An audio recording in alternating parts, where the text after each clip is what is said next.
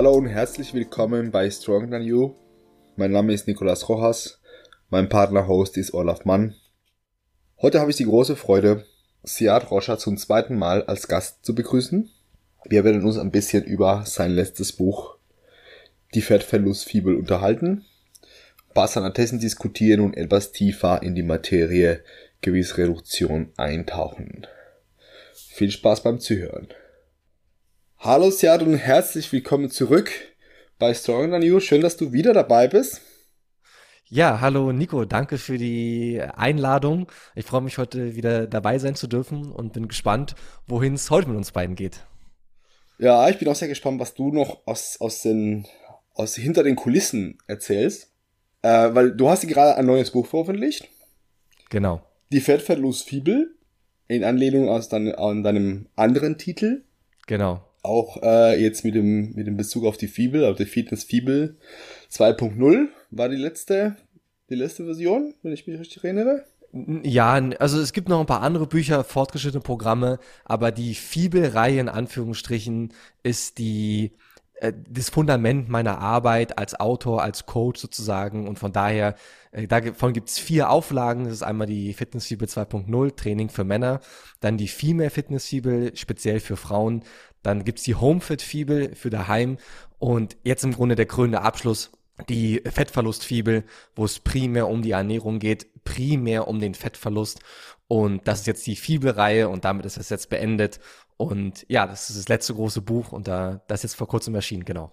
Sehr schön. Ich hab, ich muss mich jetzt mal bei dir bedanken. Ich habe ein bisschen vor dem offiziellen Release eine handsignierte Ausgabe bekommen erstmal vielen, vielen Dank dafür und auch großes Gerne. Kompliment. Ich habe das Buch echt für meine Verhältnisse super schnell gelesen.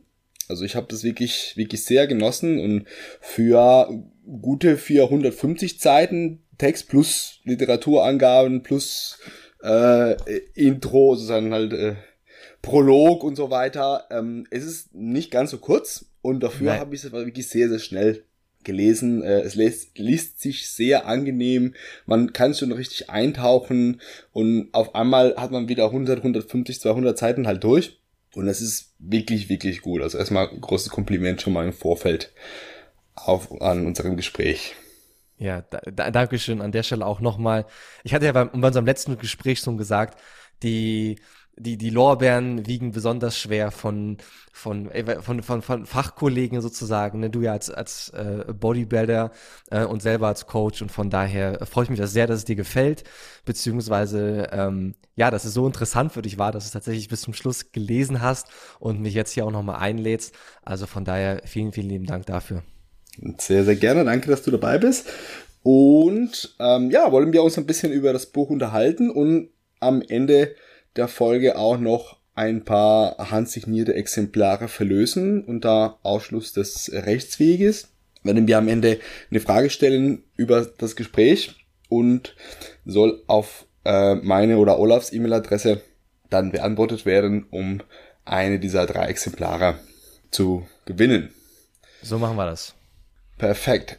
So, dann erstmal, du hast ja erwähnt, du hast sehr viele Bücher schon veröffentlicht, wo du natürlich halt sehr viele Themen bereits angesprochen äh, hast. Warum jetzt nochmal ein Buch? Was, was wurde noch nicht gesagt? Was hat dich dazu bewegt, zu sagen, ich muss noch was schreiben, weil das, was ich bisher auf Papier gebracht habe, das, das reicht noch nicht. Da muss noch was kommen. Ja, also das ist die eine sehr berechtigte Frage, die auch viele meiner ähm, Bestandsleser mir gestellt haben, sozusagen. Und es ist so, dass ich als Coach die größte Herausforderung und auch als Autor immer eher bei der Ernährung gesehen habe, die letzten Jahre. Und auch ich in meiner persönlichen Laufbahn als Autor hatte meinen körperlichen Durchbruch primär mit der Ernährung erzielt. Ne, jetzt gibt's so Sprichwörter in Facebook-Kommentaren, Fitness ist 30% Training, 70% Ernährung. Davon halte ich überhaupt nichts. Ähm, nichtsdestotrotz sehe ich, dass oftmals die Ernährung äh, oftmals ähm, zum tragenden Erfolg beiträgt und gleichzeitig das große Problem der allermeisten Menschen darstellt. Und natürlich ist das Thema Ernährung fester Bestandteil zum Beispiel, du hattest es schon angesprochen, in der Fitness Fibel 2.0 beziehungsweise Female Fitness Fibel. Und auch wenn man damit schon super arbeiten kann und ich natürlich auch sehe, wie viele Hunderte, äh, gar Tausende meiner Leserinnen und Leser sich schon damit erfolgreich transformiert haben, bleibt am Ende immer noch ein Teil übrig, der es nicht schafft. Und dieses Nicht-Schaffen führt mehr oder minder immer auf die Ernährung zurück. Die meisten Leute sagen, ich habe überhaupt kein Problem, dreimal die Woche zu trainieren. Und selbst wenn die Trainingslehre noch so tief geht und äh, mit voranschreitendem Wissen wissen wir ja alle, wie, wie, wie nerdig und tief diese Trainingslehre tatsächlich gehen kann.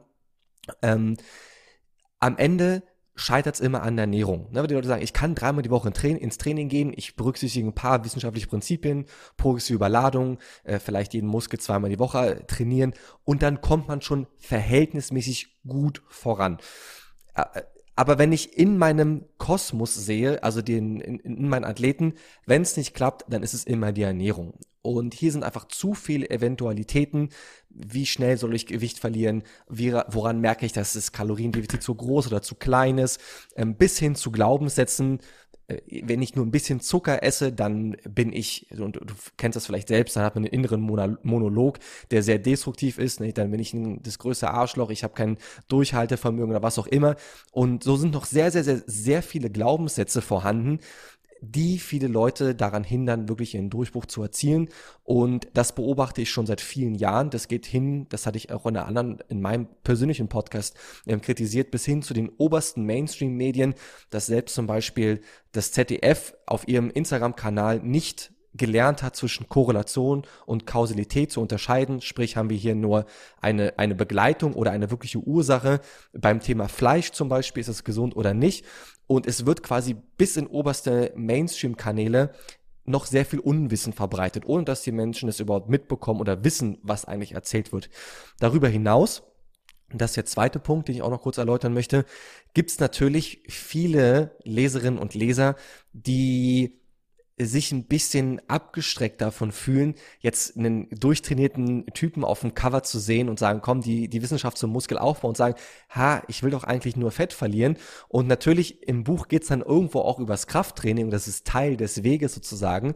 Ähm, aber die, die, wie soll ich sagen, die Medizin muss hier ein bisschen anders schmecken und ein bisschen anders kommuniziert werden, während ich gleichzeitig immer mehr Wissen angehäuft habe, was es so in die Bücher noch nicht geschafft hat. Und so war es schlussendlich final mein großes Herzensanliegen, quasi das, ähm, das große Thema Ernährung von A bis Z einmal darzulegen, das Wichtigste mit allen möglichen Eventualitäten und dass man auch eine, eine Prioritätenliste hat, woran man erkennt, was wirklich wichtig ist und was weniger interessant ist und all das sind die Beweggründe gewesen, warum die Fettverlustfieber entstanden ist.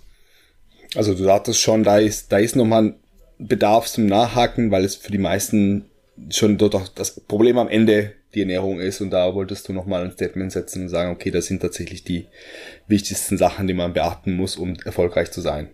Ja, zu 100 Prozent. Und desto mehr man sich halt auch mit der Thematik beschäftigt. Also du hast das Buch ja gelesen und du hattest ja auch angesagt, es sind 450 Seiten Content oder 70 oder was auch immer. Ähm, es geht am Ende ums Durchhaltevermögen eines Kaloriendefizits. Und natürlich weiß jeder, dass wir irgendwie weniger essen sollten und uns mehr bewegen sollten. Aber der Teufel versteckt sich bekannterweise im Detail. Und hier hat es einfach dann die lange Antwort gebraucht, damit wir dieses riesengroße Problem vor allem abseits dieses Fitnesskosmos, in dem wir uns ja befinden, ähm, da sehen wir halt, die Welt wird immer dicker, immer übergewichtiger und die äh, Herz-Kreislauf-Erkrankungen werden immer mehr, Diabeteszahlen steigen durch die Decke sozusagen und das, obwohl wir ja eigentlich wissen, dass wir uns gesünder ernähren müssen, Anführungsstrichen, dass wir weniger essen müssen, äh, etc. pp. Und hier scheint es irgendetwas nicht verstanden zu sein und die Antwort soll das Buch dann sein.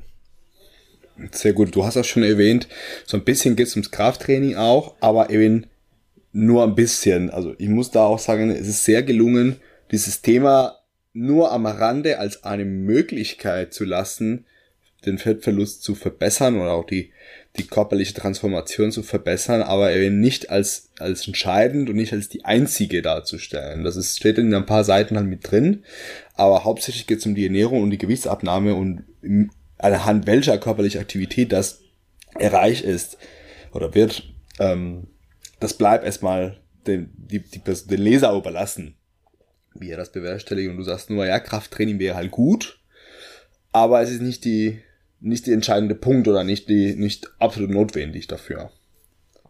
Genau, wir, wir wissen halt, also für eine wirklich schöne Transformation, dass man jetzt nicht skinny fett endet, ne, reicht es nicht einfach nur Fett zu verlieren, sondern im besten Fall auch Muskulatur aufzubauen, dass man halt wirklich diesen äh, fitten, athletischen Look hinbekommt, beziehungsweise grundsätzlich sich fitter und stärker auch tatsächlich fühlt. Ähm, darüber hinaus ähm, haben wir natürlich all die vielen gesundheitlichen Vorteile und so ist es mein, meine, meine Idee eher mit dem Buch, die, die Leute oder die Leser logisch beziehungsweise auch emotional abzuholen, zu sagen, hey, Widerstandstraining ist grundsätzlich eine fantastische Sache. Ob das jetzt mit der Langhantel passiert oder mit den Widerstandsbändern, ist dann grundsätzlich ähm, dem jeweiligen Menschen selbst überlassen. Aber diese Tendenz, hey, wenn du Sport machst, dann überleg lieber mal äh, Widerstands- bzw. Krafttraining zu machen, anstatt vielleicht jeden Tag joggen zu gehen. Ne, das ist ja so ein bisschen, was mitschwingt in dem Buch. Mhm. Ja, dein Buch fängt auch an mit der Beschreibung des Problems. Also du gehst auch sehr st stark darauf ein, was du schon gesagt hast. Ähm, die Menschen werden immer dicker und immer inaktiver und immer kränker. Ähm, was ich ein bisschen vermisst habe in, in diesem Anfangskapitel, war auch ein bisschen eine Definition davon, ab wann muss ich tatsächlich abnehmen? Brauche ich das unbedingt? Meine, die meisten meiner Klienten brauchen es tatsächlich. Manche davon mhm. auch nicht gerade wenig. Ich habe aber auch immer wieder Leute, bei denen ich, ich persönlich sagen würde, muss jetzt nicht unbedingt sein, wenn du es möchtest. Ja, da ist Spielraum nach unten. Aber ist das notwendig oder ist das vor allem immer wieder notwendig? Ich habe auch halt Klienten, die ständig erneut abnehmen wollen. In relativ kurze Zeiträumen mhm. denke ich mir, ja, du hast jetzt zwei Kilo zugenommen in einem halben Jahr, ist jetzt nicht gerade bell und es sieht immer noch ziemlich gut aus. Warum mhm. muss das jetzt unbedingt sein? Was würdest du sagen? Das vermisse ich ein bisschen in dem Buch. Ab wann fängt das Übergewicht an? Ab wann ist es gesundheitlich problematisch? Ab wann siehst du es persönlich auch als vielleicht ästhetisch ähm, empfehlenswert, ein paar Kilos abzunehmen? Und wann würdest du sagen, muss man vielleicht auch nicht unbedingt, kann man auch so stehen lassen? Das, genau, das hattest du mir auch im Vorfeld schon geschrieben. Das ist eine sehr gute Frage, die wo du sagst, oder beziehungsweise wo ich dir recht gebe, ja, das wird jetzt nicht zu 100 Prozent oder eigentlich im Grunde fast gar nicht definiert, aber wann man es jetzt machen müsste, ähm, das wäre jetzt vielleicht eine Geschichte für eine zweite Auflage. Meine Annahme ist als Autor, dass die Leute, die Interesse an dem Buch haben, äh, schon wissen, warum sie Fett verlieren möchten oder müssen, in mhm. Anführungsstrichen. Mhm. Wenn du mich jetzt persönlich fragst, es gibt natürlich offizielle Zahlen, wie zum Beispiel einen BMI, an dem man sich orientieren kann. Wir wissen, dass der BMI in, im individuellen Fall, also von Person zu Person, relativ nichts aussagend ist, denn man kann auch gut übergewichtig mit einem niedrigen Körperfettanteil, aber einer erhöhten äh, Masse an Muskulatur sein. Aber wenn wir den Durchschnitt angucken, dann ist der BMI äh, doch sehr zutreffend, was die gesundheitlichen Nachteile ähm, betrifft, sobald man einen erhöhten BMI hat, beziehungsweise. Ja, zumindest für einen Normalverbraucher. Genau, genau. Das ist genau. meistens schon ganz gut. Ähm, also von daher kann man sich daran orientieren und dann unterstelle ich jetzt äh, der, dem, der Leserin bzw. dem Leser, ähm, dass sie schon wissen, ob es an der Zeit ist, Fett zu verlieren. Wenn du mich jetzt als Coach fragst, was die Ästhetik angeht, da habe ich jetzt kein Maß, wo ich sage, das ist erstrebenswert. Es ist, ähm, ich, also gesundheitlich oder hormonell scheinen wir Männer am besten zu funktionieren mit zwischen 10 bis 12, 13, 14, 15 Prozent Körperfettanteil, Frauen plus 10 Prozent jeweils. Also das ist eine Range, wo wir sehr gesund leben vom Körperfettanteil. Ähm, darüber hinaus stelle ich allen Leuten offen, ihr persönliches Wunsch Ziel bzw. ihre Wunschoptik zu erreichen. Und da habe ich auch aus meinem Leserkreis alles Mögliche von Menschen, die von 120, 130 Kilo kommen und endlich diesen, diesen Weg zur Besserung einleiten wollen und diese ersten wichtigen 15, 20 Kilo zu verlieren und dabei nicht den Verstand äh, aufzugeben oder an der Klinke abzugeben. Und am anderen Spektrum haben wir ja, das haben wir ja diesen Sommer gesehen, äh, Athleten aus unserem Team, die genau damit auch arbeiten und äh, dann auf die Bühne gehen und Bodybuilding-Wettkämpfe äh, bestreiten sozusagen. Und die, die Frage ist natürlich der, der, der Skalierung, beziehungsweise wie strikt man dann die später folgenden Strategien umsetzt. Ähm, aber damit würde ich deine Frage beantworten wollen. Mhm, genau, also muss ich sagen, halt hormonell haben wir eine klare klaren Range, in dem es auf jeden Fall gut funktioniert und gesundheitlich so in Anführungszeichen ein gewisses Optimum erreicht ist. Und von der Ästhetik her hast du persönlich jetzt keine, keine klare Empfehlung oder keinen Punkt, denn du sagst, okay, da sollten vielleicht noch ein paar Kilos runter. Nein, das ist, ähm, wo, wo jeder tatsächlich sein ähm, möchte, sozusagen. Da kann man jetzt ein riesengroßes Fass aufmachen. Und wir haben natürlich auf der einen Seite eine, eine Art äh, Gegenbewegung, du kriegst das bestimmt auch mit, wo ja das Thema Fettverlust ja mittlerweile schon politisch wird und dass wir äh, Seiten haben, die Übergewicht fast schon propagieren und sagen, es hätte überhaupt gar keine negativen Folgen des Übergewichts.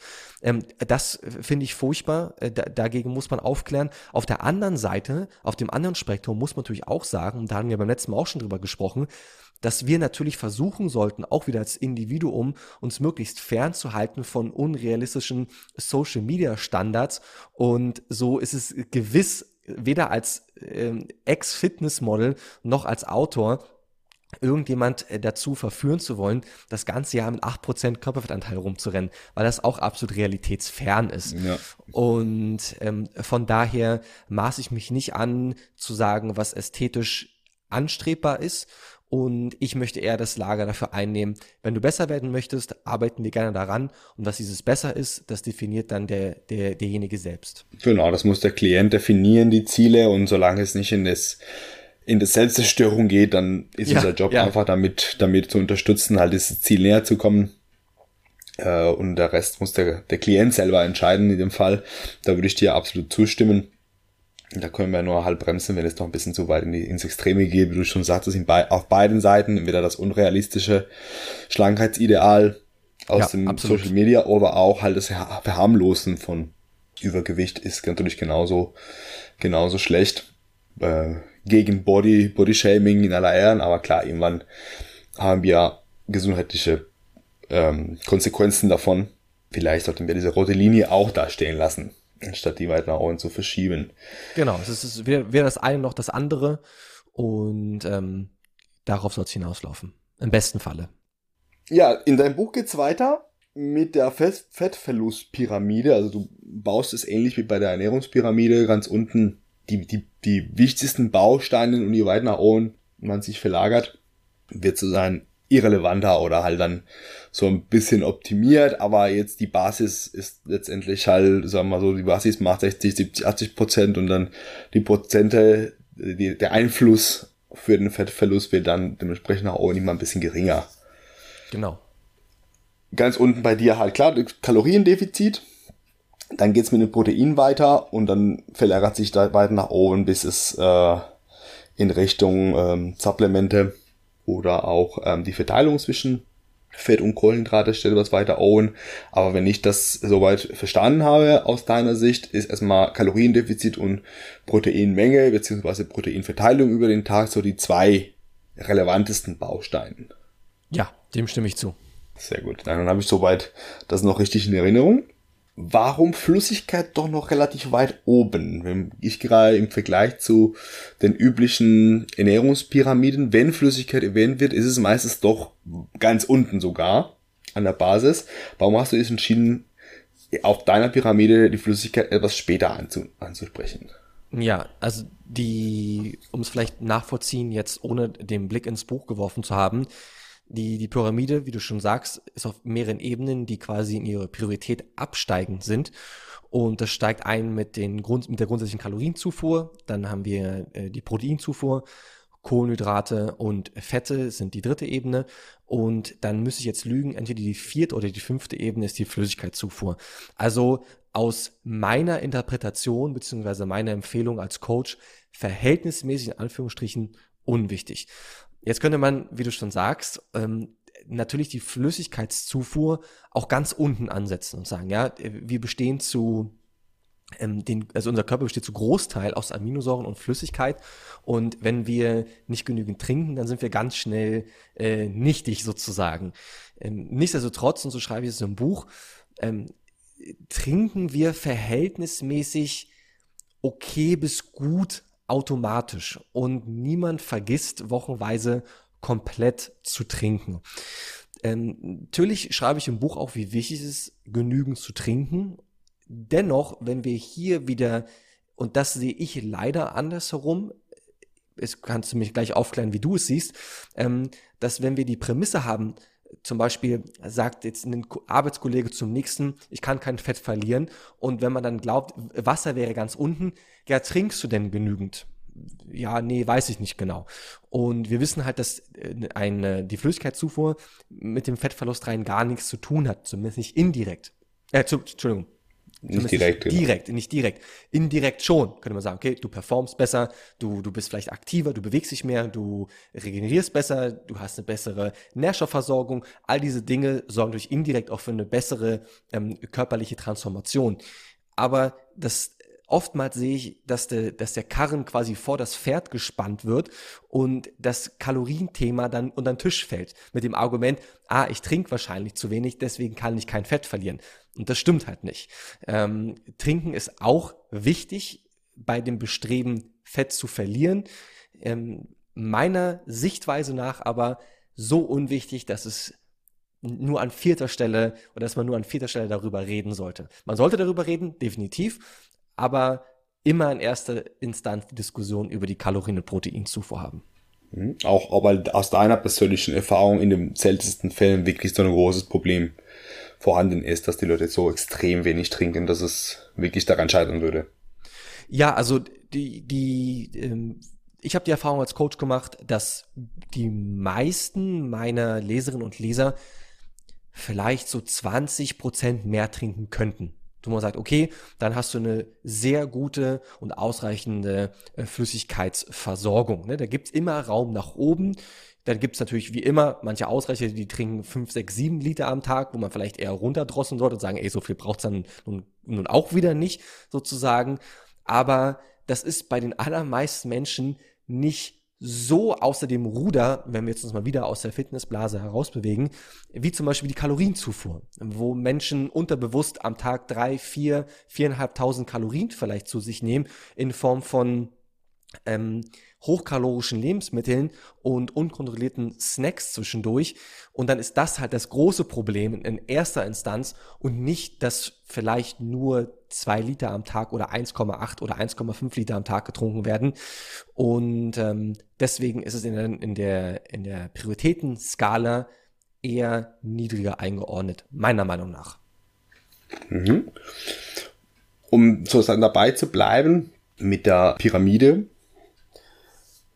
warum die Supplemente da noch rein? Also du schreibst selber auch, schreibst in Supplementen eher eine geringere bis gar keine Bedeutung, jetzt auch nicht direkt auf den Fettverlust, also wenige Substanzen erwähnst du, die vielleicht unmittelbar hilfreich wären. Und wenn ist auch wieder die Frage, welchen, in welchem Umfang die helfen, oder ob das nur zwar messbarer, aber pra pra Praxis nicht so relevanten Faktor darstellen. Warum hast du gesagt, ich nehme auf jeden Fall nur das Thema Supplemente doch noch rein?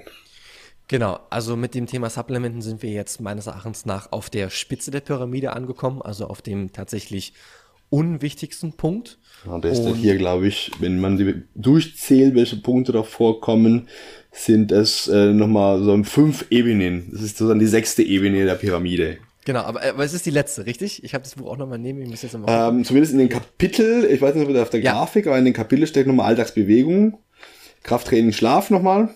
Und genau, das, um, das, das, umgibt das Ganze. Aber auf der Pyramide selbst ist es die, mhm, die letzte Das kann gut Ebene sein, ja. Das ist so mal die, ja. die ja. Spitze ist, genau.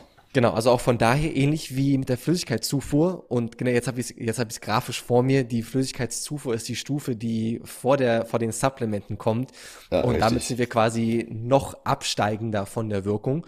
Und hier, A, genau das Gleiche. Erstmal wie bei der Flüssigkeitszufuhr. Also ich bin damals groß geworden mit Fitness. Ne? Da haben wir kennengelernt, okay, du musst jetzt den, den Fettburner nehmen oder diese grünen Teekapsel und dann, oder Joachim Bean nimmt man, ist ja sehr populär in Amerika noch. Dann nimmst du das und dann, dann verbrennst du Fett. Ne? Dann ist das wieder das Maxim, an dem man sich misst. In der Regel mit Misserfolg und eher Enttäuschung. Also von daher ist mir die ganz klare Einordnung. Wir haben jetzt quasi sechs Wirkungsgrade also so wie ich sie hier vorgebe, in der, in der Pyramide selbst. Und Supplemente ist davon der unwichtigste in Anführungsstrichen. Nichtsdestotrotz finde ich es wichtig, das mit aufzunehmen, denn auch wenn der Wirkungsgrad nicht mehr groß ist, ist es das i-Tüpfelchen in der Gleichung. Und das fängt an im Buch, dass ich zum Beispiel äh, Whey-Protein vorstelle. Whey-Protein ist im Grunde nichts anderes als der Makronährstoff Protein. Da, da ist ja nichts Besonderes dran und Whey-Protein baut weder, weder auf magische Weise äh, Muskulatur auf oder dergleichen. Es hilft vielen Menschen aber einfach dabei, auf ihre Proteinzufuhr zu kommen. Und dafür möchte ich ein Verständnis ähm, erzeugen sozusagen. Auf der anderen Seite wissen wir auch aus der Literatur, dass die meisten kalorienreduzierten Ernährungen einen Mangel aufweisen, zum Beispiel an Magnesium, zum Beispiel an Eisen und zum Beispiel an Zink. Äh, wenn man einen Zinkmangel hat, kann sich das negativ auf die Testosteronproduktion auswirken, beziehungsweise kann auch den Grundumsatz grundsätzlich verringern. Da gab es eine Studie, die hat mal gezeigt, das ist jetzt eine Studie, ja, die ist natürlich nicht die, die, der, der große Literatur, aber es gab eine Studie, die gezeigt hat, dass es ähm, dass das Anheben äh, eines oder das Auf, die Aufhebung eines Zinkmangels äh, erzeugt durch die eigene Ernährung den Grundumsatz um bis zu 500 Kalorien gesteigert hat bei einigen der Probanden. Dann haben wir zum Beispiel Eisen. Da gab es dann eine schöne Studie mit Volleyballerinnen, die auch eine kalorienreduzierte Ernährung hatten und die hatten einen Eisenmangel und hatten dann einen großen Krafteinbruch im Training selbst und sobald Eisen supplementiert wurde, beziehungsweise das wieder auf das normale Niveau gebracht wurde, konnte man hier auch wieder eine Leistungssteigerung beobachten. Und das zieht sich durch einzelne ähm, Mineralstoffe quasi durch. Oder gucken wir uns das Kreatin zum Beispiel an, ähm, was ganz klare antikatabole Effekte hat und einfach dafür sorgt, dass wir primär Fett verlieren, in den richtigen Rahmenbedingungen natürlich, ja, die auch erfüllt sein müssen und dass wir deswegen eine bestmögliche Body-Transformation einfach erzielen können. Ist jetzt der große entscheidende Punkt? Nein, natürlich nicht. Und das wird auch klar. Ist aber ein i-Tüpfelchen, woran ich glaube, beziehungsweise anhand der Literatur, die uns zur Verfügung steht, sagt, hey, das ergibt Sinn. Ja, auf jeden Fall. Ja, ich persönlich mache mir, tue mir sehr schwer mit den Supplementen. Mhm. Ähm, da finde ich oft, dass es sehr viele, äh, wie du auch selber schon sagst, sehr viele falsche Versprechen aus der, aus der Industrie und aus dem, aus der Branche gemacht werden. Aber ein wichtiger Punkt, glaube ich, hast du gerade am Anfang erwähnt, klar, die Kalorienreduktion kann irgendwann dazu führen, dass du gar nicht mehr hinterherkommst mit den ganzen Mikronährstoffen oder mit anderen wichtigen Nährstoffen, weil doch irgendwo gekürzt werden muss. Und dann muss man sich das Ganze sozusagen kalorienfrei anderweitig, anderweitig besorgen. Ja, also es gibt, es gibt man kann immer das Argument auf, äh, also auf den Tisch bringen und sagen, ähm, alles, jegliches Supplement ist ähm, überflüssig und jedes Supplement ähm, kann ersetzt werden durch eine vollwertige Ernährung. Und das ist ein, ein richtiger und ein absolut nobler Gedanke sozusagen. Geht er in der Praxis auf? es scheint nicht so zu sein, sonst käme es ja nicht zu diesen Defiziten. Und natürlich kann man sagen, wenn wir zum Beispiel über die essentiellen Fettsäuren äh, EPA und D DHA reden, also um für, für Omega-3 zum Beispiel, um jetzt noch ein Beispiel mit, mit, mit in die Argumentation zu bringen, natürlich könnte man jeden Tag äh, fettigen Fisch essen, wie Lachs zum Beispiel ist das vielleicht hilfreich, 100, 150 Gramm fettigen Lachs zu essen in einer kalorienreduzierten Zufuhr für eine Frau, die vielleicht nur 1600 Kalorien isst oder essen kann. Mhm, ja. Vielleicht ist das nicht zielführend. Und ist es deswegen gut, auf äh, Omega-3-Fettsäuren zu verzichten? Nee, irgendwie halt nicht, beziehungsweise wir haben viele gesundheitliche Vorteile, wenn wir halt einen hohen Omega-3-Index aufweisen können. Und hier ist es eine, ist es eine eine gute Handvoll an Supplementen, die Gott sei Dank rausgefunden wurden und wir müssen uns nicht mehr auf Grünteekapseln einlassen, die auf magische Weise den Stoffwechsel beschleunigen sollen oder was auch immer.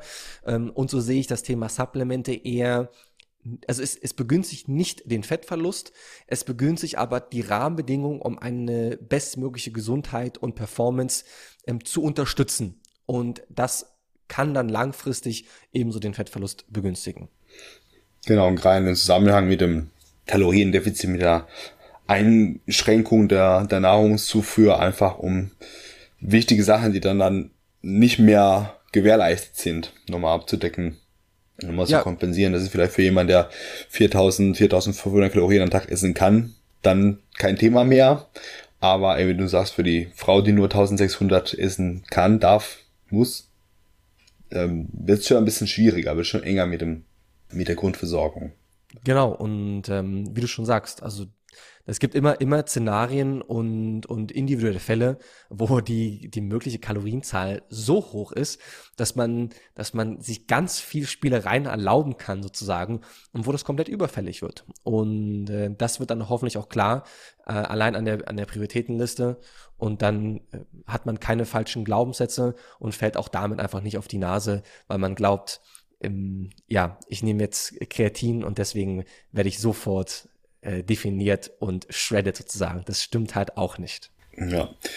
Ganz unten auf der Basis der Pyramide hast du halt den Kalor das Kaloriendefizit. Erstmal, so plakativ gesagt, einfach weniger essen. Warum glaubst du, ist es so hartnäckig, dass die Leute versuchen doch so wenig zu essen? Weil du machst eine klare Empfehlung für einen moderaten Defizit, sogar in Bezug auf die Möglichkeit einer, einer Body Recomposition, also wirklich noch mit 200, 300 Kalorien ins Minus und möglichst trotzdem Muskulatur aufbauen zu können und gleichzeitig ein bisschen Fett zu verlieren. Äh, warum glaubst du, ist dieser, dieser Bedarf von den Leuten halt so wenig zu essen so hartnäckig? Ich meine, ich glaube, das ist eine Sache, die wirklich in den meisten Kopfen zumindest rational schon angekommen ist. Also ich sehe ja, ja, selten ja, halt die, die Werbung für halt ein Defizit von 1500 Kalorien ins Minus, um möglichst schnell halt innerhalb von vier Wochen in Form zu kommen.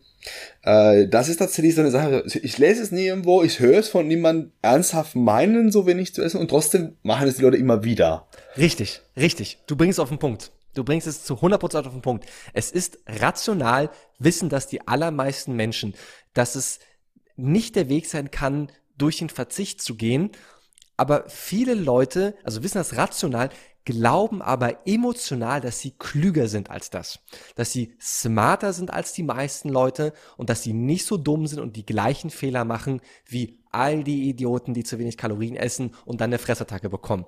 Und so sehe auch ich auch immer noch nach dem, also nach, bei einigen Leuten, nach dem Lesen der Fitnessfibel und meiner vorherigen Arbeit sozusagen, und dann kommen sie halt zu mir und dann in, äh, quatschen wir mal in Form unserer Gruppen oder was auch immer oder mal persönlich.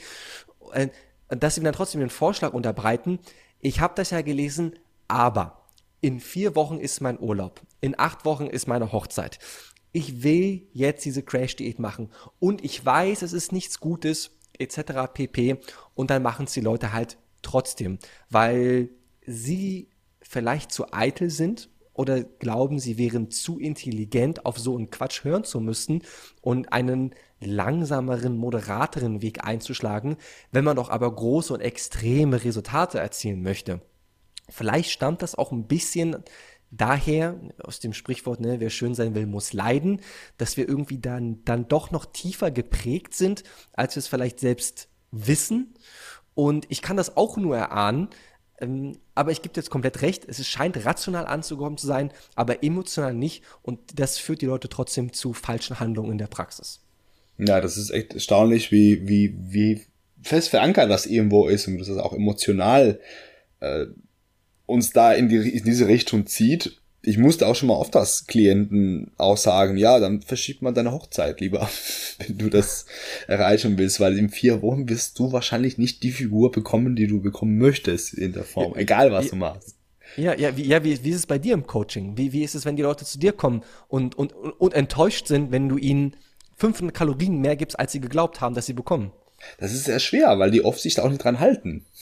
Ja. Also tatsächlich diese, diesen Schritt zu machen, du musst jetzt erstmal mehr essen. Und ja. da, das, da schlucken die Leute erstmal so wie, ich ja. soll mehr essen. Das kann doch nicht funktionieren. So, ja, das hat offensichtlich bisher auch nicht funktioniert, was du gemacht ja. hast. Also die Alternative ja, genau. wäre noch weiter runter zu gehen, dann isst du nur noch 800 Kalorien. Frag Aber dich, ob du das halt ein bisschen länger als ein paar Tage machen kannst, ohne dass es schief geht. Richtig, aber das ist ja das, das Perverse daran, dass die Leute ja zu dir oder zu uns dann kommen und ja genau das erwarten, dass sie das bekommen. Ich hatte auch, in, in, äh, als ich noch aktiv selbst gecoacht habe, ähm, jemand, der zu mir gekommen ist mit, der, mit dem ganz klaren Statement, ich will ein Sixpack haben. Punkt. So, du hast es geschafft und ich glaube, dass du der Mann bist, der mir auch ein Sixpack hinzaubert. Ich habe natürlich den Mann, den Menschen angeguckt. Ja, du bist gesund und munter, stehst im Leben, wir bekommen das hin. Ist wirklich ganz einfach. Ne? Ernährungsplan gemacht, 2600 Kalorien. Klingt das Telefon. Ich bin entsetzt. Ja, du verstehst nicht. Ich will ein Sixpack haben. Wieso gibst du mir 2600 Kalorien? Ich sag, ja, ich weiß. Deswegen sind sie hier. Nee, über 2000 Kalorien esse ich nicht. Ja, gut, dann können wir das Thema hier abbrechen. Dann wirst du kein Sixpack bekommen. Ne, dann ist natürlich ein bisschen erstmal gearbeitet, geackert. Also haben wir das miteinander aufgerieben. Äh, Endresultat war 2600 und der Sixpack war dann schlussendlich da. Ähm, aber das ist, ne, die, diese Erwartungshaltung kam, ich bezahle dir jetzt auch Geld, also ich, ich gehe zum Experten, ich gebe dem Experten Ge Geld und der sorgt dafür, dass ich richtig schön leide. Der gibt mir diesen 1800 Plan, äh, 1700 als Mann sozusagen, voll berufstätig, viermal die Woche im Krafttraining und, und ich gebe ihm jetzt das Geld, damit ich endlich richtig leiden kann. Also ich, ich, ich kann auch nur mutmaßen, wo es herkommt, dass dieser äh, Masochist irgendwie uns allen so groß ist und ja, aber die Rechnung geht ja nicht auf. Und ähm, da, da sammeln wir ja irgendwie alle die gleichen Erfahrungen, früher oder später. Ja, das stimmt auch. Und letztendlich wollen die Leute doch am Ende genau das machen, was sie schon immer gemacht haben. Genau. Weil es ja so gut funktioniert hat. Offensichtlicherweise. Ja. immer wieder verwunderlich. Genau, ja. also das ist die, die Basis wäre halt diesem, diesem moderaten Kaloriendefizit. Schwer dass die Leute das kapieren, dass es eben nur über diesen moderaten Defizit funktioniert. Auf der nächsten Stufe hast du halt die, die Proteinmenge. Ich glaube, da brauchen wir uns nicht lange drüber zu streiten, denn die Empfehlungen sind da auch auf jeden Fall äh, so fundiert, dass da nicht groß zu diskutieren ist.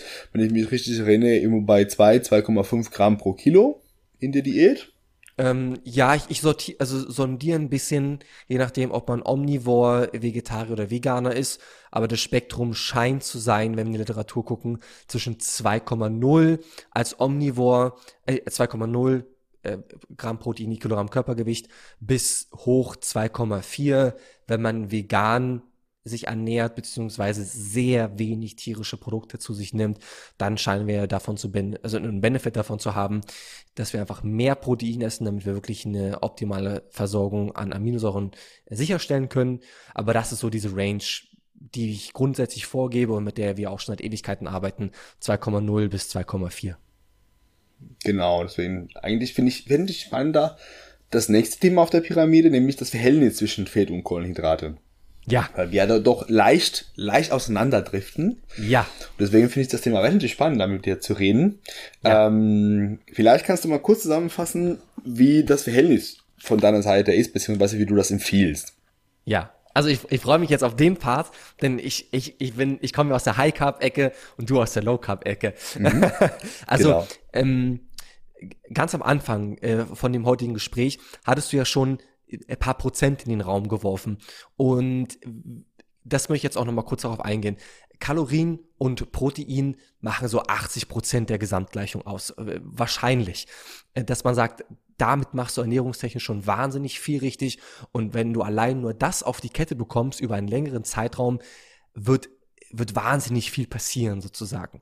Ähm, jetzt sind wir dann auf dieser Ebene angekommen und wenn wir jetzt ja wieder in den Mainstream gehen oder selbst bei uns in der Fitnessblase, ja, haben wir ja auch gesehen bei den, bei den Wettkämpfen, jetzt in Österreich zum Beispiel, ähm, da war ja alles von, von Hardcore-Keto bis äh, hin zu High Carb sozusagen. Und das ist ja, wo, wo sich, wo sich all diese Lager gebildet haben, obwohl dieser Auswirkungsgrad relativ gering ist. Ähm, also esse ich viele Kohlenhydrate oder esse ich wenige Kohlenhydrate, beziehungsweise viel Fett und, und umgekehrt. Und ähm, hier ist der Standpunkt, in der Fettverlustphilie, beziehungsweise als Coach, dass es, also, also meine persönliche Meinung als Coach, dass es sehr unwichtig ist, wie dieses Verhältnis ist, solange man ein Mindestmaß an Fette am Tag erreicht, die die optimale Hormonproduktion sicherstellen können.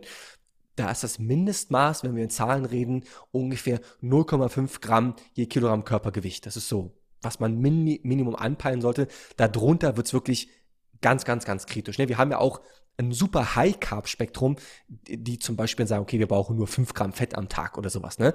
Ähm, grundsätzlich bin ich natürlich ein Verfechter einer kohlenhydratreicheren Ernährung, beziehungsweise mir fehlt nach all dem Lesen der Literatur der wirkliche Benefit einer primär kohlenhydratreduzierteren Ernährung.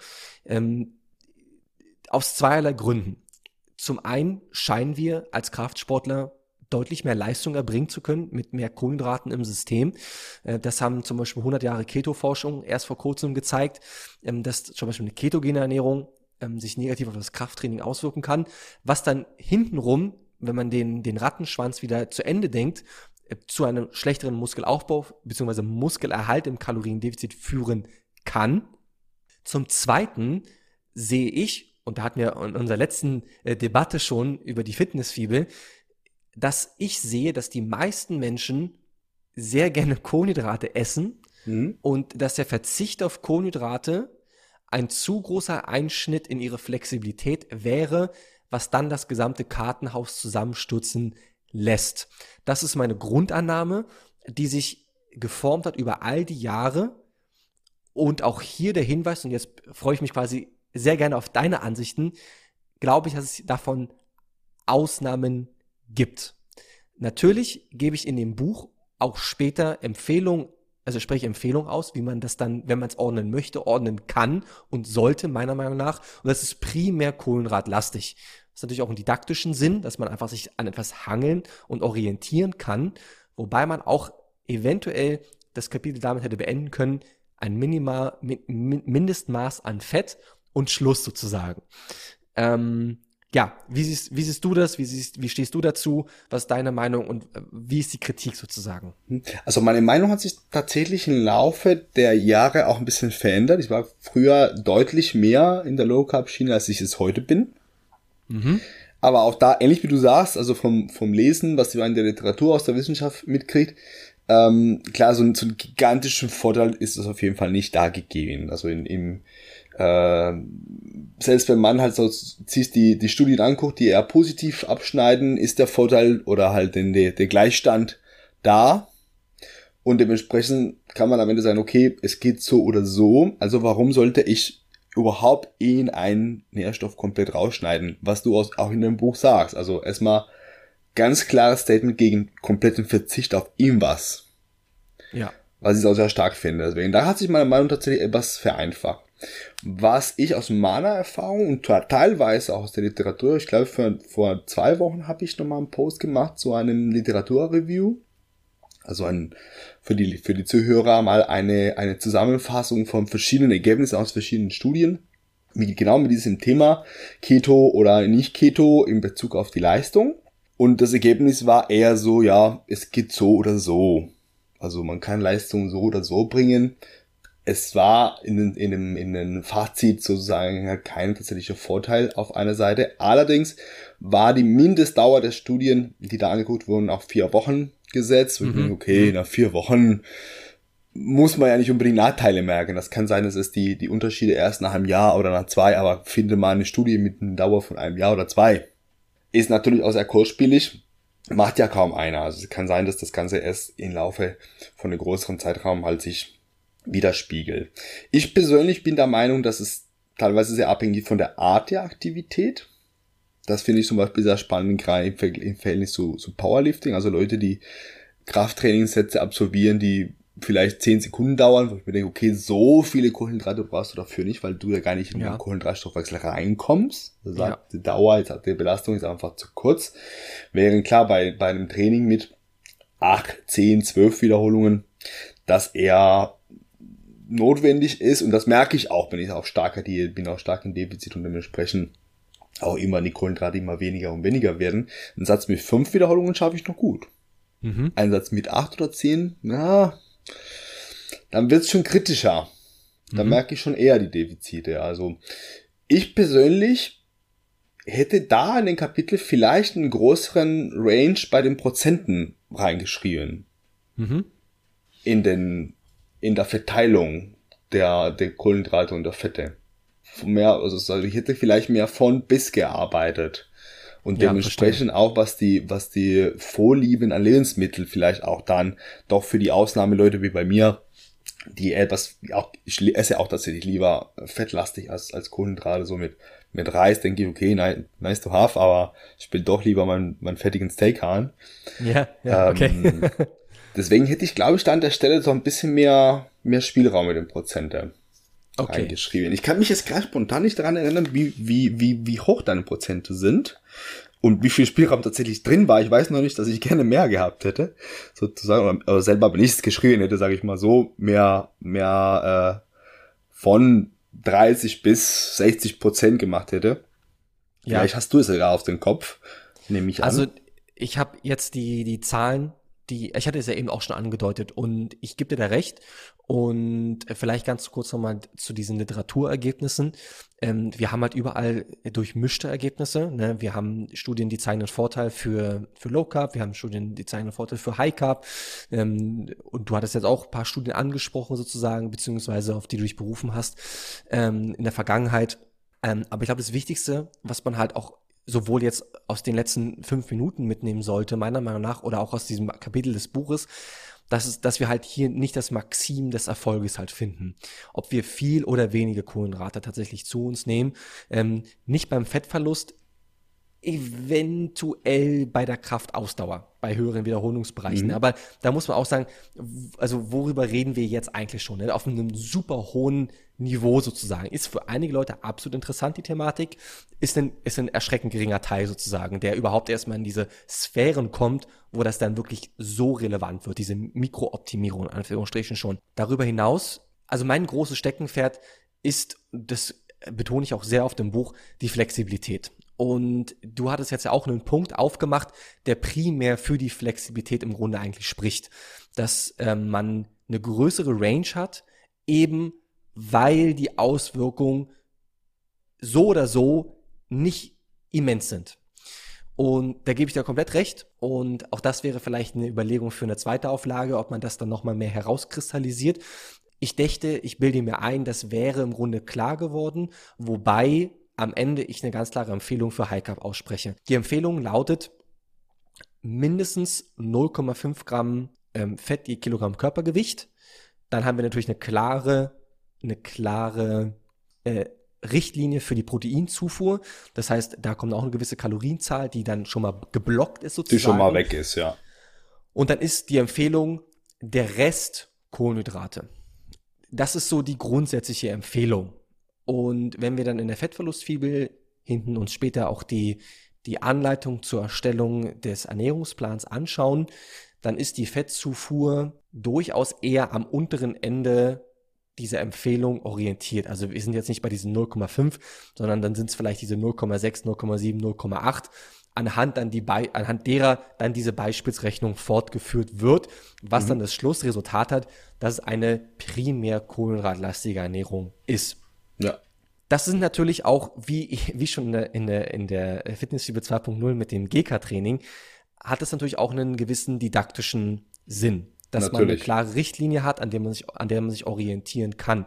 Darüber hinaus bin ich natürlich sehr dankbar, auch dann darüber reden zu können, so wie wir es jetzt auch tun, was das Ganze im besten Fall nochmal so ein bisschen auflockert. Dass man sagt, okay, wir haben jetzt hier diese Richtlinie, damit steht's, steht oder, oder fällt aber das Ganze nicht sozusagen.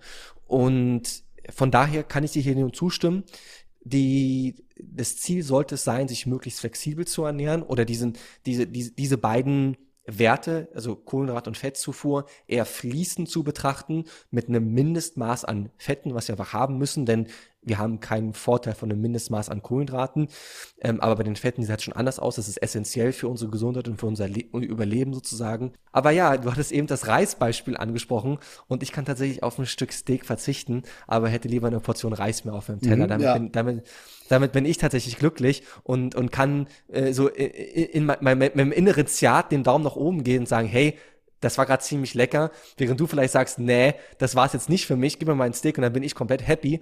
Und wenn wir am Ende des Tages eine, wir, also wir, beide nebeneinander sozusagen eine gute Kalorien- und Proteinzufuhr haben, bis im Krafttraining waren, dann können wir uns die Hand schütteln und sagen, ey, alles wird gut und äh, wir sehen uns auf der Bühne in drei Monaten. Weißt du, was ich meine? Genau, haben wir, haben wir beide sozusagen gut gemacht und äh, kann beides funktionieren und gerade wenn die Lebensmittelvorlieben der, der jeweiligen Person ein bisschen berücksichtigt werden, ist vielleicht auch mehr wert, als jetzt die konkrete Fett- oder, oder Kohlenhydratmenge einzuhalten. Ja, zu 100 Prozent. Da, da, davon bin ich bis ins Mark überzeugt, nach jetzt acht Jahren ähm, Kraftsport und, und vier davon als, äh, als professioneller äh, Coach und Autor, dass diese Flexibilität ist, diese Flexibilität in gewissen Rahmenbedingungen, die den lang, also mittel- und langfristigen Erfolg bestimmt sozusagen und dass alles, was an der Flexibilität irgendwie ein bisschen sägt sozusagen und sei das jetzt das Steak oder dieses Reisbeispiel,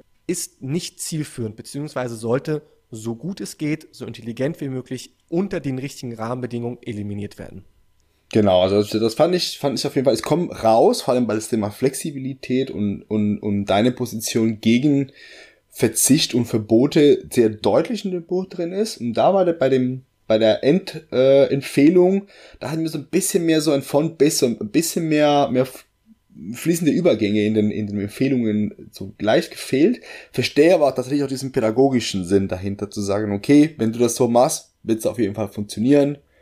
Das macht es auf jeden Fall leichter, auch für viele Leser zu sagen, okay, ich nehme die genau diese Empfehlung und orientiere mich dran und solange ich alles so mache, wird das alles klappen und da hat man diesen, diesen Stress aus dem Kopf vom wegen, okay, wenn ich heute 10 Gramm Fett mehr habe und morgen 10 Gramm Kohlenhydrate, äh, 50 Gramm mehr Kohlenhydrate habe, muss ich das immer wieder berücksichtigen und bilde mir vielleicht ein, an den einen Tag war es besser und an anderen war es schlechter und mache mir doch vielleicht zu viele Gedanken darüber, anstatt so eine klare, klare Richtlinie, kleinen, klaren roten Faden zu haben.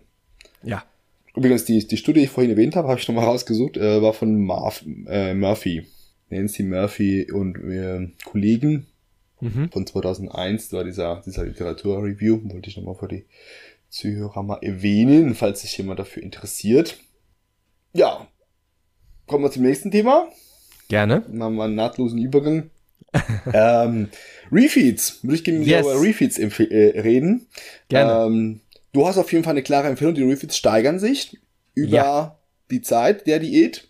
Ja. Das heißt, am Anfang empfiehlst du erstmal nicht unbedingt welche zu haben. So die ersten vier Wochen kann man auch ohne gut durchkommen. Dann äh, nach den ersten vier kommt ein Refeed am Tag und nach den ersten acht Wochen, dann für die letzten vier Wochen, die du empfiehlst, du empfiehlst auch nicht zu lange Diät zu machen, kommen dann die äh, zwei Refeeds in der Woche.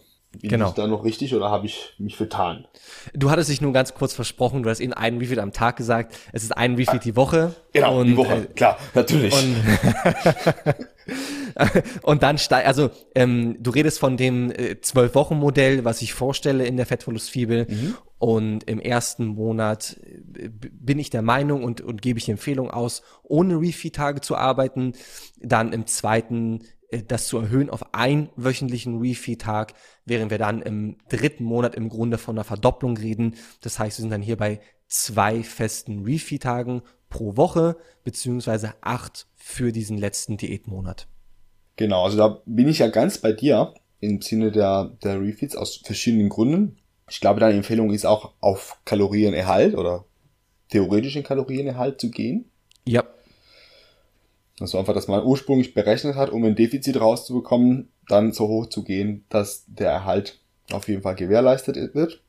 Ja. Äh, einmal um gesundheitliche Aspekte zu berücksichtigen, aber auch um psychologisch eben ja. dieses, diesen Verzicht auch wieder zu reduzieren. Also ich kann einmal in der Woche mehr essen, ich kann essen, worauf ich Lust habe. Ich muss jetzt nicht das Stück Schokolade halt in den kleinsten Teil zerteilen, damit es noch in die Kalorien reinpasst, und dann habe ich ein bisschen mehr Spielraum und darf es auch ein bisschen mehr sein. Genau, ganz genau. Genau. Diese Tage empfiehlst du auch zu tracken. Yes, das tue ich tatsächlich. Genau.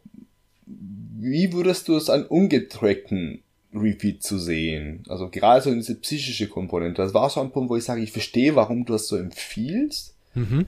Bei manchen Leuten denke ich mir aber manchmal, mach's so, wie es es für dich auch richtig mal anfühlt. Das ist ein, ist ein guter Punkt und ein wichtiger Punkt, ähm, der aber auch wieder tief geht, beziehungsweise ein bisschen Kontext erfordert. Also grundsätzlich, ähm, ich bin halt super überzeugt von Refeed-Tagen. Ne? Man muss ja die Trennung haben zwischen klassischen Cheat Days, wie man es vielleicht jetzt wieder im Social Media gesehen hat, The Rock, ne, der Sushi und und Pancakes und und und äh, äh, Ahornsirup ohne Ende in sich reinschüttet sozusagen, mhm. beziehungsweise man es vielleicht auch ja aus irgendwelchen alten Bodybuilding-Tapes kennt und dann ne, gehst du zu McDonalds und hast diese Burger und und isst, bis du umfällst und dann äh, im Food-Kuma legst sozusagen, ja, was dann eher auch schon zu einer Essstörung äh, tendiert. Ähm, nichtsdestotrotz, also hier gibt es halt eine klare Kante, beziehungsweise eine klare Grenze zwischen Cheat Days und Refeed-Tagen. Refeed-Tage sind quasi kontrollierte Tage, an denen man mehr isst und dann auch Spielraum hat, du hattest jetzt eben das mit der Schokolade angesprochen, um besonders die Dinge wieder essen zu können im in, im, im richtigen Maß und halt nicht in Massen, ähm, die sonst vielleicht zu kurz kommen, weil es einfach die Kalorienzufuhr nicht hergeht, beziehungsweise es dann sonst vielleicht zu einer noch unverarbeiteren Lebensmittelauswahl käme mit zu größeren Defiziten sozusagen. Wenn wir jetzt aber darüber hinaus gucken und uns wieder mit der Anfangsfrage beschäftigen, warum scheitern Diäten sozusagen, dann sehen wir, dass wir ein großes Problem mit, den, mit dem Wochenende finden, beziehungsweise mit den Wochenendtagen, was jetzt nicht das unbedingt dasselbe sein muss, aber wohand derer ich den Rückschluss ziehe, anhand meiner Empfehlung, wir sollten die Refi-Tage dennoch tracken innerhalb dieses Zeitraums. In der großen Bevölkerung sozusagen oder in den meisten Diätansätzen, die dann halt langfristig scheitern, sehen wir, dass das Wochenende den Menschen das Genick bricht, weil dann halt übergegessen wird, beziehungsweise einfach zu viel Kalorien in zu kurzer Zeit konsumiert werden, was dann quasi gesamte bis dahin aufgebaute negative Energiebilanz aushebelt und zu einem Erhaltung, Erhaltungskalorienmenge führt, im schlimmsten Falle ist jetzt quasi Worst-Case-Szenario sogar zum Überschuss, weil in den wenigen Tagen so viel gegessen wurde. Das Ganze muss natürlich verhindert werden. Im Sinne, egal ob es das Wochenende ist oder ob es der jeweilige Refeed-Tag ist. Natürlich ist der Punkt komplett richtig, dass wir diese psychologische Entspannung haben. A, in Form ich, ich esse mehr, ich gönne mir mehr, ich bin auch erholter und ich bin auch satt sozusagen. Aber ich, ich track auch nicht sozusagen, ne, sondern ich habe ich hab eine komplette Pause von, von den kontrollierten Diäten sozusagen. Meiner Erfahrung nach würde mich gleich wieder deine Meinung wahnsinnig interessieren, geht diese Rechnung aber nicht auf. Und sobald man nicht einmal in seinem Leben durch dieses Nadelöhr einer sehr kontrollierten und vor allem erfolgreichen Diät gegangen ist, kann man noch gar nicht intuitiv abschätzen, wie viel man wirklich isst und wann man wirklich satt ist. Da fehlt die, die, das Wissen über die Zusammensetzung der Lebensmittel und ein fehlendes Körpergefühl im Sinne, wann bin ich wirklich satt? Also was heißt es, satt zu sein?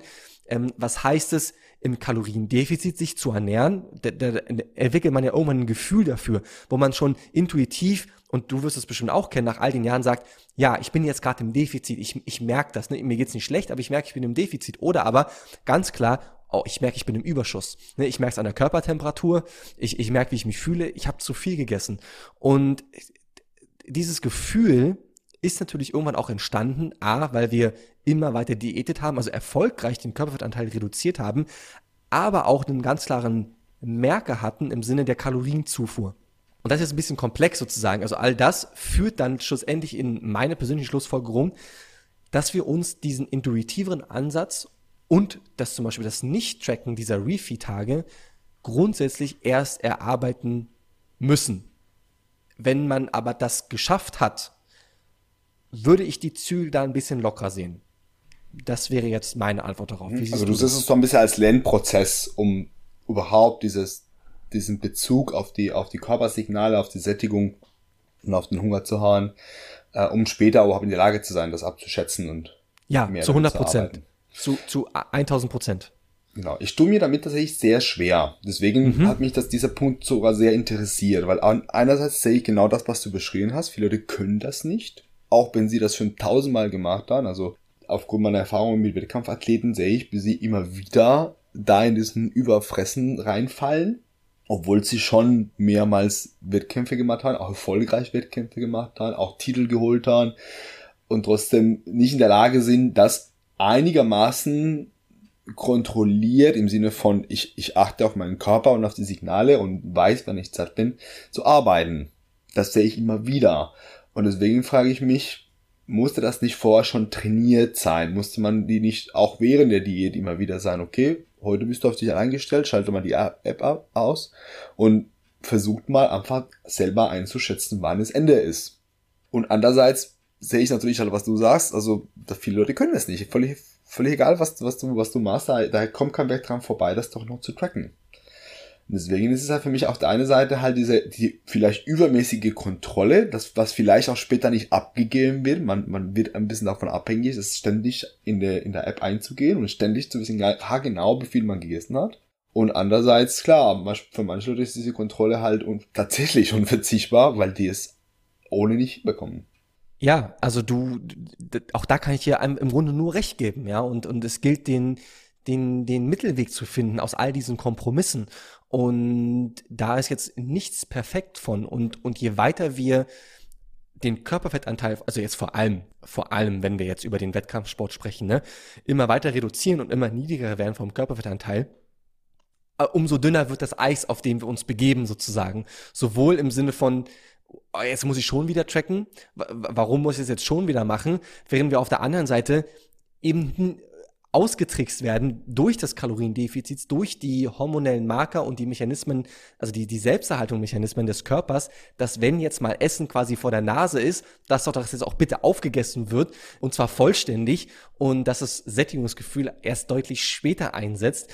Und die wieder hier, ne, ich habe vorhin auch schon gesagt, dieser Gedanke ist halt sehr nobel, dass das halt funktioniert. Und der ist auch total richtig, dass wir an den Tagen sagen, wir haben dieses zwölf, zehnwöchige oder 16-wöchige Zeitfenster der Diät oder der, der, der Fettreduktion. Und dann haben wir ganz klare Pausen vom Defizit, aber auch vom Tracken. Nur fehlt mir bisher der Beweis, dass es wirklich langfristig sauber funktioniert ähm, sowohl in meinem eigenen Leben, was die schlechteste Quelle von allen ist, um eine grundsätzliche Empfehlung auszusprechen, aber vor allem in all den tausenden Leserinnen und Leser, die ich bisher hatte und begleitet habe in Form unserer Challenges und Coachings. Und von daher bin ich zu dem Fazit gekommen, beziehungsweise zu der Empfehlung, wir gehen den Schritt auch hier und tracken auch tatsächlich mhm. hier, wobei es in einer, in einem idealen Szenario wahrscheinlich das pausiert werden könnte oder sollte, aber das ist halt nicht der Fall. Und das ist aber der Kompromiss, der uns zumindest von A nach B bewegt und dass wir eben nicht auf der Stelle treten und uns dann eben nicht fragen müssen, woran hat es gelegen. Ja. Wie würdest du es sehen, wenn man versuchen würde, zuerst zu essen und aufzuschreiben und dann erst herausgucken, was rauskommt? Ja, hatte ich ganz oft schon gehabt und äh, das ist eine der lustigsten Geschichten, äh, die ich im Coaching gehabt hatte, ist äh, einer meiner Lieblings-Coaching-Kunden, ähm, der Dirk. Äh, der hatte mir dann ganz, euph äh, nicht euphorisch, ganz hektisch eine, eine WhatsApp geschrieben und sagt, ach du Scheiße, wie viel Kalorien haben bitte Buletten? Ich habe meine ganze Tages meine meine ganze Tagesbilanz gesprengt. Ich habe viel gegessen und erst dann abgescannt. Sag ich ja, Dirk, herzlichen Glückwunsch. Heute heute sind wir nicht vorangekommen, aber heute haben wir was gelernt. Ähm, ja. Und das ist halt die Praxis. Ja? Wenn es klappen würde, yes. Ich glaube weniger dran, okay. um es vorsichtig zu sagen. Wir müssen sagen, es ist nicht leicht, erzähle Also ich, ich würde mich sogar als jemand einschätzen, der es gut kann. Mhm. Und zum Beispiel jetzt nach der letzten Wettkampfsaison, Wochen später, noch nicht mehr unmittelbar danach, direkt, direkt vor meinem Kolumbienurlaub, direkt vor, das Wochenende vor dem Flug, habe ich mich mit Eis hier so überfressen, dass ich danach so Bauchschmerzen hatte und dachte mir, das war keine gute Idee. Na, da hat, ist, dir, ja. da hat dir das Feingefühl echt heute gefehlt dafür, zu wissen, wann es genug ist. Ja, und das ist halt das echte Leben halt, ne? Klar, du, kann, du kannst ja dann zurücklehnen an der Stelle und sagen, so, das ist, also, ne, ich hatte, das war, ich hatte eine gute Saison gehabt und äh, jetzt kommt es nicht mehr drauf an, sozusagen. Aber das ist dann halt leider auch das echte Leben. Und, und da, das kann man jetzt tot debattieren, sozusagen, aber dann sind es dann halt irgendwie dann doch innere Triebe, die halt rauskommen. Und, und da, also da ist halt keiner frei von. Ich nicht, du, du offenbar auch nicht. Nee, und, nee, nee. und, und wenn man noch eher am Anfang dieser Reise steht, dann erst recht nicht. Ja, und ja das, das, das, das, also zumindest dieses, dieses, dieses Experiment halt, man muss es ein paar Mal erstmal kontrollieren, um überhaupt ein Gefühl dafür zu haben, gilt bestimmt für 90, 95 Prozent der Menschheit. Da würde ich dir recht gehen. Ich halte es so ein bisschen ein bisschen ideal fest zu sein, okay, jetzt probierst du es mal ohne. Ja. Ähm, wann vielleicht der Zeitpunkt dazu kommt, ist vielleicht sehr individuell, wann die Leute bereit sind und genug gelernt haben in der Hinsicht, dass sie bereit sind, halt da ein bisschen loszulassen. Aber so, ähm, ich fände tatsächlich halt schön, wenn, wenn die Klienten irgendwann in der Lage wären ja, zu sagen, okay, ja. ich kann auch mal ein oder zwei Tage das Ganze ein bisschen überschlagen und gucken, dass ich einfach mit Zeit esse, aber weiß, wann es, wann es genug ist, wann der, wann der Punkt kommt, an dem es, an dem es ja. reicht. Was ich, wovon ich auch äh, zu 100% überzeugt bin, ist, dass je öfter man diesen Prozess durchläuft, also über die Jahre hinweg, so wie, wie du und ich zum Beispiel, dass das immer einfacher fällt und dass diese Kontrollmechanismen, dass man da immer weiter die, die Zügel aus der Hand geben kann. Vielleicht jetzt nicht sechs Wochen vor dem Wettkampf zum Beispiel, wo man sagt, ey, jetzt muss ich Butter bei die Fische machen sozusagen. Ähm, aber dass das immer einfacher wird, je mehr Erfahrung man hat. Aber je, je, je eher man immer noch am, also in diesen, in diesen Anfangsjahren ist oder, oder wenn es wirklich darum geht, das erste Mal diesen körperlichen Durchbruch wirklich zu erzielen, da glaube ich, fehlt einfach noch die Erfahrung und, und von daher auch das Wissen, mit sich umzugehen, mit, äh, mit den Signalen des Körpers umzugehen und dann vielleicht auch dann Stopp zu sagen, wenn man hätte Stopp sagen sollen. Ja, da würde ich dir auch recht gehen. Das wird besser mit der Zeit, aber klar, man muss es lernen, man muss es vielleicht auch auf die harte Tour lernen. Also ich muss sagen, auch aus meiner letzten, aus meinem letzten Ausrutscher, diese, dieses äh, unkontrolliertes Verhalten kann auch ein guter Lehrmeister sein, wenn man ja, bereit immer, ist, auch daraus zu lernen und man sagt, ja. okay, heute habe ich Scheiße gebaut, morgen wird's besser oder nächste Woche wird's besser bei nächsten Refit. Weiß ja. ich Bescheid, die Hälfte reicht auch. Ja. ähm, ja, man muss aber in der Lage sein, auch natürlich das auch zu tun. Also, ob man es gelernt hat und das Verhalten aber danach ausrichtet, sind manchmal auch zwei verschiedene Sachen. Ja. Das äh, manchmal kommt es immer wieder vor, auch wenn man es besser wissen sollte. Ja, warum empfiehlst du in dem Buch auch im Prinzip jedes Jahr so eine so eine 90 Tage Diät? Also ist das ist das nicht ein bisschen so Jojo äh, 2.0 oder mhm. was warum, warum sagst du, man sollte halt in, im Prinzip neun Monate äh, im, im Aufbau, in Überschuss und dann immer immer so diesen, diesen Cut machen. Ja. Weil geht ähm, das nicht ohne, konnte man nicht dann ein gewisses Gewicht stabilisieren, gerade wenn wir in diesem, in diesem Freizeitbereich, in diesem Autonormalverbraucherbereich und nicht in den Leistungssportlerbereich sind. Ja, ja. Äh, ja, genau. Das ist äh, die mit die Kernfrage, beziehungsweise das ist ja das Kernthema des Buches, dass es ja darauf hinausläuft, abgesehen von all den Rahmenbedingungen und, und also oftmals reicht's ja auch schon weniger falsch zu machen, damit man mehr richtig macht. Ähm, aber wenn wir gegen Ende des Buchs gehen, gegen diese Praxisstrategie, dann empfehle ich ja genau das, dass wir das uns langfristig darauf hinsteuern, quasi ungefähr eine dreiminütige Pi mal Daumen, mal mehr, mal weniger, Diät machen und den Rest des Jahres im Grunde nicht. Ähm, das stammt in erster Instanz aus meiner eigenen Erfahrung und hat sich dann in, in äh, tausendfacher Ausführungen über die Jahre in, in meinen Coachings entwickelt, also besonders von all den Lesern der, der anderen Bücher. Und zwar, als ich aktives Fitnessmodel war, war natürlich auch mein Bestreben, immer weiter besser im Krafttraining zu werden, denn das war es immer, was mich immer fasziniert hat. Also ich bin jetzt nie, habe Fitness nicht angefangen, weil ich ein Sixpack haben wollte. Ähm, vielleicht auch schon, was auch einer der Motive, aber mir macht es grundsätzlich Spaß zu trainieren, progressieren und irgendwie besser zu werden. Und ich musste für mich aber irgendwann feststellen, dass ich gefangen war zwischen Binge-Eating-Attacken und, und radikalen Diäten ähm, und dem Versuch, meinen Körperfettanteil immer unter neun Prozent zu halten, sozusagen. Dass es langfristig ohne Steroide anscheinend nicht funktioniert oder nur sehr, sehr, sehr, sehr, sehr schwer funktioniert, habe ich dann auch über mehrere Jahre auf die harte Tour gelernt, sozusagen. Und auch, dass ich nicht wirklich mehr vorankomme in dem Sport, den ich ja eigentlich liebe und den ich so sehr gerne mache. Also habe ich es mir erlaubt, nicht das ganze Jahr mehr in Shape zu sein, sondern mich immer wieder in Shape zu bringen, diesen Shape dann drei, vier, fünf Monate zu genießen, mithilfe mehr, also von mehr Kalorien und danach bin ich halt nicht mehr so definiert, werde aber immer weiter stärker und lege dann das Ganze frei. Das Ganze hat sich dann in, der, in einer großen Vielzahl von Menschen bestätigt, dass sie damit sehr gut fahren und dass ihre jährlichen Ergebnisse immer besser werden, weil ihre Batterien immens aufgeladen sind, sie und sie wieder bereit sind, Körperfettanteil zu verlieren. Natürlich, und das ist ja jetzt quasi der, der, der, der Knackpunkt an der ganzen Thematik, geht es nicht dauerhaft, also einen niedrigen Körperfettanteil zu haben.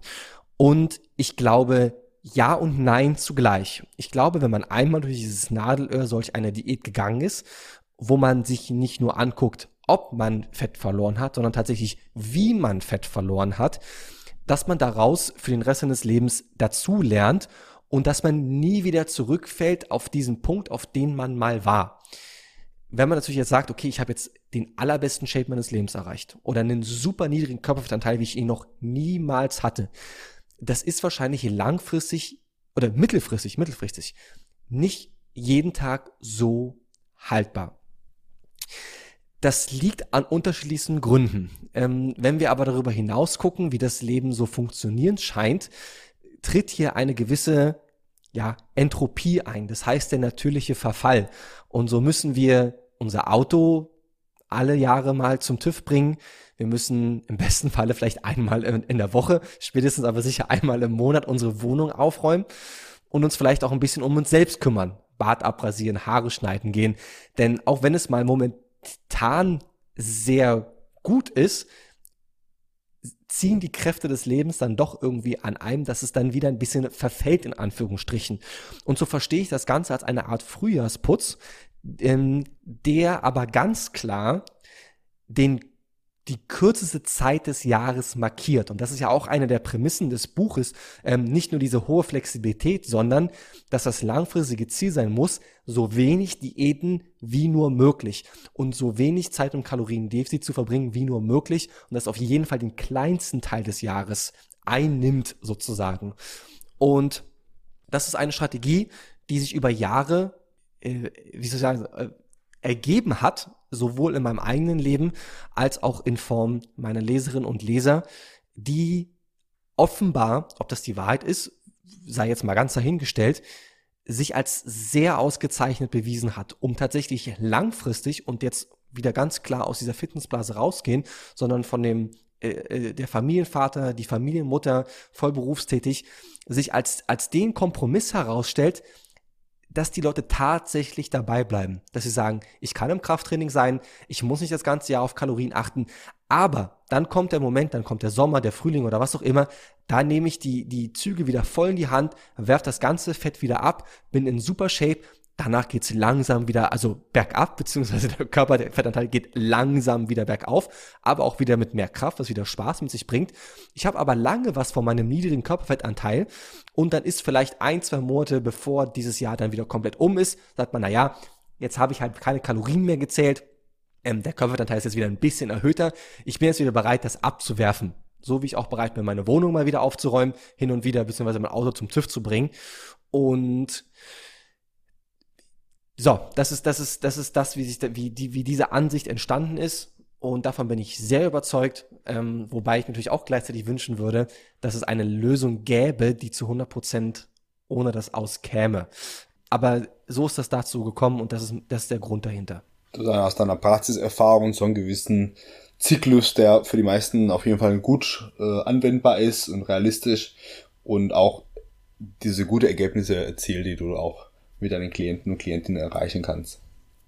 Genau, das ist es. Die, die, diese langfristige Strategie, die sehr gut funktioniert. Natürlich muss man auch ganz klar dazu sagen, ne, dass die, diese, die Art des, der, der Körperfettreduktion, wie sie ja in der Fettverlustfibel im besten Fall umgesetzt wird, ähm, so flexibel ist, dass das ja auch keine Einschnitte in das, dass es zu keinen Einschnitten im realen Leben führt oder nur sehr wenige, um es mal vorsichtig zu sagen, sozusagen, dass man es auch tatsächlich relativ gut in Anführungsstrichen nebenbei machen kann, dieses, diesen, ja. diesen Frühjahrsputz und ähm, dass man da dann immer wieder die Kontrolle übernimmt, während halt der Großteil des Jahres man sagt, okay, ich kann mich zurücklehnen, ich kann mich mehr auf das Krafttraining fokussieren, ich kann mich auf das Stärkerwerden fokussieren und kann tatsächlich in, in, mir ein Sushi-Menü bestellen äh, mit meinen Freunden, mit meinen Liebsten, mit meinem Partner, äh, ohne diese Kalorien zu tracken, ohne am nächsten Morgen mich zu fragen, wie viele Kalorien ich wohl gegessen habe, sondern ich nehme das einfach hin. Ähm, die zusätzlichen Kalorien fließen direkt ins Krafttraining und wenn man all die anderen Lifestyle-Faktoren auch berücksichtigt, ähm, beziehungsweise all die Fettnäpfchen, die man vermeiden sollte, die vorher im Buch beschrieben werden, sollte das im besten Fall dazu führen, dass eine sehr langsame Gewichtszunahme stattfindet, eine sehr langsame Zufuhr des, äh, Zunahme des Körperfettanteils und dann wird es quasi auch jedes Jahr im Grunde einfach nur noch leichter und dieser Frühjahrsputz wird immer effizienter und ähm, eleganter. So ist meine Erfahrung und meine Sicht der Dinge. Sehr schön. Damit hast du mir auch schon mal meinen, meinen letzten Punkt schon mal vorweggenommen. Das war so als äh, ein bisschen als Zusammenfassung. Eventuell wollten wir den Punkt ein bisschen vertiefen, aber das hast du schon so schön dargestellt. Äh, was du in deinem Buch auch sagst, Diät sollte sich so weit wie möglich zumindest nach normalem Leben anfühlen. Genau. Dass es da so wenige Veränderungen, so wenige Einschränkungen, so wenige Verbote wie möglich, also nur die notwendigsten, um eben diesen Kaloriendefizit zu haben, um eben eine gewisse Proteinzufuhr zu gewährleisten, aber ansonsten drumherum so viel Flexibilität wie möglich noch beibehalten, dass dieser Wechsel, äh, wenn, wenn man nach deinem, nach deinem Schema vorgeht, ne, dieser, dieser Wechsel von diesen drei Monate im Jahr etwa, wahrscheinlich je nachdem, wie viel weg muss ja. oder sollte, ja. Abhängig von der Ausgangslage, dass diese drei genau. Monate im Jahr so weit wie möglich normal ablaufen und nur wenige, wenige Einschnitte und wenige Verschärfungen der Maßnahmen bedeuten. Genau. Und äh, je, je besser man dieses Schweizer Taschenmesser der Ernährung ähm, zu bedienen weiß, desto weniger nach Diäten wird es sich tatsächlich anfühlen. Sehr schön, super. Dann haben wir wieder eine gute Unterhaltung geführt. Ich hoffe, es hat ja so viel Spaß gemacht wie mir. Fand ich auch schön, da so ein paar Punkte aus, aus dem Buch, was mir noch in den Kopf äh, geblieben sind, mit dir zu vertiefen und auch zu erfahren, warum du dich in diese Richtung entschieden hast. Und wie gesagt, ich finde es bombastisch gut geschrieben, also richtig gut und unfassbar gut recherchiert. Äh, um auf den ersten Punkt zurückzukommen, wenn ich überlege, wie viele Kollegen zum zehnten Mal exakt das gleiche veröffentlichen und es nicht schaffen, sich so gut thematisch einzuschränken wie du in diesem Buch. Und man sagt, okay, das Krafttraining wird zwar erwähnt, aber da wird nicht nochmal durchgekaut, wie ich zu trainieren habe, wie ein guter Trainingsplan aussieht, wie der, welche Vorteile der Ganzkörperplan großartig hat, sondern es wird zwar erwähnt, es ist ein Werkzeug, aber um da tiefer in die Materie zu steigen, muss man eben deine andere Bücher lesen und hast nicht die wieder die, die 400 Seiten mit alten, alten Schinken gefüllt, sondern es ist wirklich sehr ja. spezialisiert. Es geht nur ums Thema Abnehmen und alles andere wird mal kurz tangiert, aber das war's dann auch. Also, Finde ich richtig, richtig gut, sehr zu empfehlen für alle Zuhörer und Zuhörerinnen. Holt euch das Buch, wenn es euch interessiert und vor allem, wenn ihr abnehmen wollt.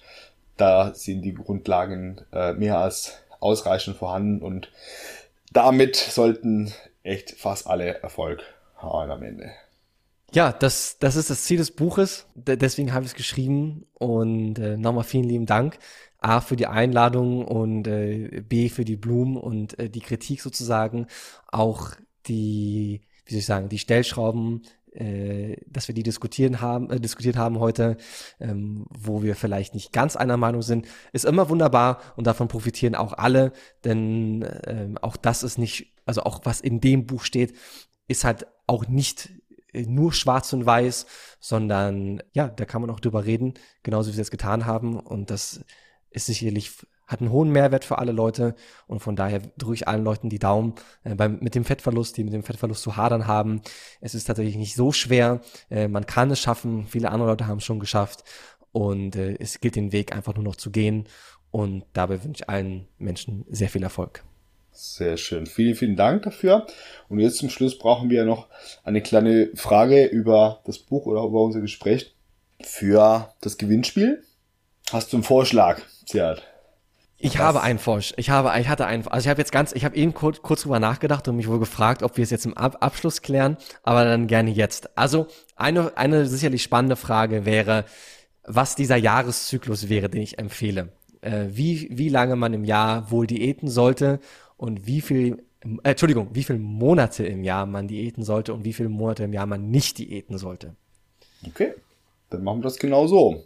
Wer sich ein, eine signierte Ausgabe von Ziad Neues Buch verdienen möchte, kann die Antwort auf diese Frage an personal-trainer.gmx.eu schicken oder auf nikosrojas.gmail.com. Die zwei Adressen von Olaf und von mir. Und die Frage ist, wie viele Monate im Jahr empfiehlt Seat eine kurz, kurz Diät zu machen, um möglichst die sportliche Figur zu erreichen, beziehungsweise auch später gut zu halten. Und unter den richtigen Antworten werden wir diese drei Exemplare unter Ausschluss des Rechtsweges äh, verlösen. Sehr, sehr schön. Vielen Dank, Sian. Vielen Dank auch dafür. Yes. Sehr gerne. Und fürs Gespräch, für deine Zeit. ich wünsche dir schon mal frohes, frohes Fest. Wir nehmen jetzt heute am 21. Dezember auf. Heißt halt frohe Feiertage, frohe Weihnachten. Genau, Dito, dir auch. Und viel Dankeschön. Erfolg mit deinen neuen Klienten ab Januar, nehme ich an. Genau, da steht einiges an. Äh, Dankeschön. Und äh, Dito, ebenso schöne Weihnachten. Danke für die Einladung. Einen guten Rutsch ins neue Jahr und dann toi toi toi für 2022. Vielen, vielen Dank. Ich drücke die Daumen und vielen Dank natürlich an die Zuhörer und Zuhörerinnen und bis zur nächsten Folge Stronger Than You.